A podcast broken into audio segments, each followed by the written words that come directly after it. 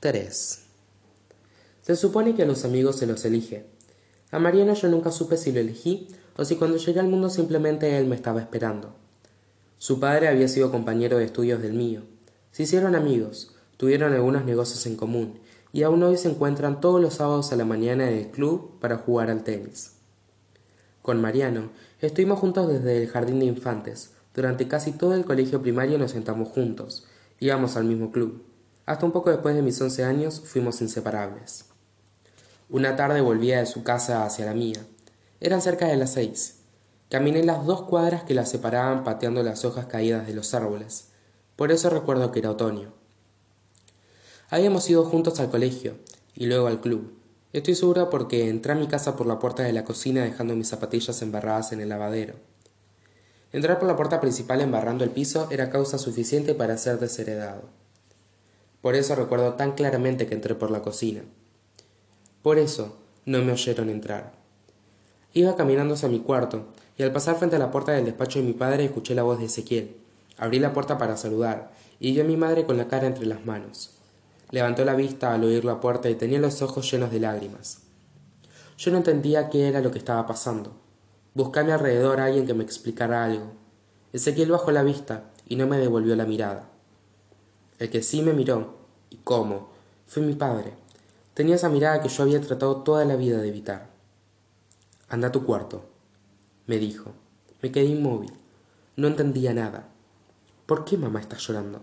¿Por qué sé quién no me saluda? Anda a tu cuarto, te dije. Creo que si una serpiente de cascabel hablara sería más dulce que mi padre. Había tanta ira en cada una de esas sílabas que no esperé que me la repitiera. Cerré la puerta y subí corriendo. A pesar de los años transcurridos, recordé el día en que Ezequiel se fue de casa. Las dos veces había estado confinado en mi cuarto, pero esta vez lo que flotaba en el aire no era tensión, era violencia. No sé qué habrían hecho ustedes, pero lo primero que hice fue llamar a Mariano. Atendió la madre. ¿Vos no sos el mismo que hasta hace quince minutos estuvo con él? se burló. Ya te paso. Cuando Mariano se puso al teléfono le resumí la situación lo mejor que pude, y se rió bastante con mi imitación del anda a tu cuarto, te dije. Cuando pudo parar de reír me dijo, me parece que tu hermano la cagó otra vez. 4. Con Mariano nos habíamos enterado hacía un año de los motivos que desencadenaron que Ezequiel se fuera de casa. Nos enteramos de todo porque, ya lo he dicho, nuestros padres eran amigos, el padre de Mariano se lo contó a su madre, y ella a Florencia, la hermana de Mariano tres años mayor que nosotros, como ejemplo de las cosas de las que, sabía, de las que se debía cuidar. Una vez que lo supo Florencia a que lo supiéramos nosotros, hubo un solo paso. Extorsión mediante, debo decirlo. Florencia siempre ha sido buena para hacer negocios. La historia fue así. Ezequiel salía desde los trece con una chica llamada Virginia. También el padre de ella era amigo de papá. En el ambiente donde nosotros nos movemos es difícil relacionarse con alguien si nuestras familias no lo están de alguna manera. O son compañeros del club de papá, o lo fueron de estudios, o tienen negocios en común, o nuestras madres son amigas, etc. En resumen, Ezequiel salía con Virginia que hasta había estado unas vacaciones con nosotros en el campo de la abuela. Esto no es un recuerdo implantado. He visto fotos, ya que el nombre de Virginia ha dejado de mencionarse en nuestra casa. Me estoy yendo por las ramas. El tema es el siguiente. Virginia quedó embarazada y el embarazo fue interrumpido. Cuando el padre de Virginia se enteró, fue a pedirle explicaciones a papá y a exigirle que Ezequiel se casara con su hija. Papá, con el buen humor que lo caracteriza, estoy siendo irónico, quiso obligar a Ezequiel a casarse con Virginia. Ezequiel dijo que no, que ni loco, la discusión fue subiendo y subiendo de tono, hasta terminar con Ezequiel yéndose de casa y abandonando sus estudios. Me parece que tu hermano la cagó otra vez, me dijo Mariano, y yo me quedé pensando si no tendría razón. 5. Esa noche no me llamaron a cenar.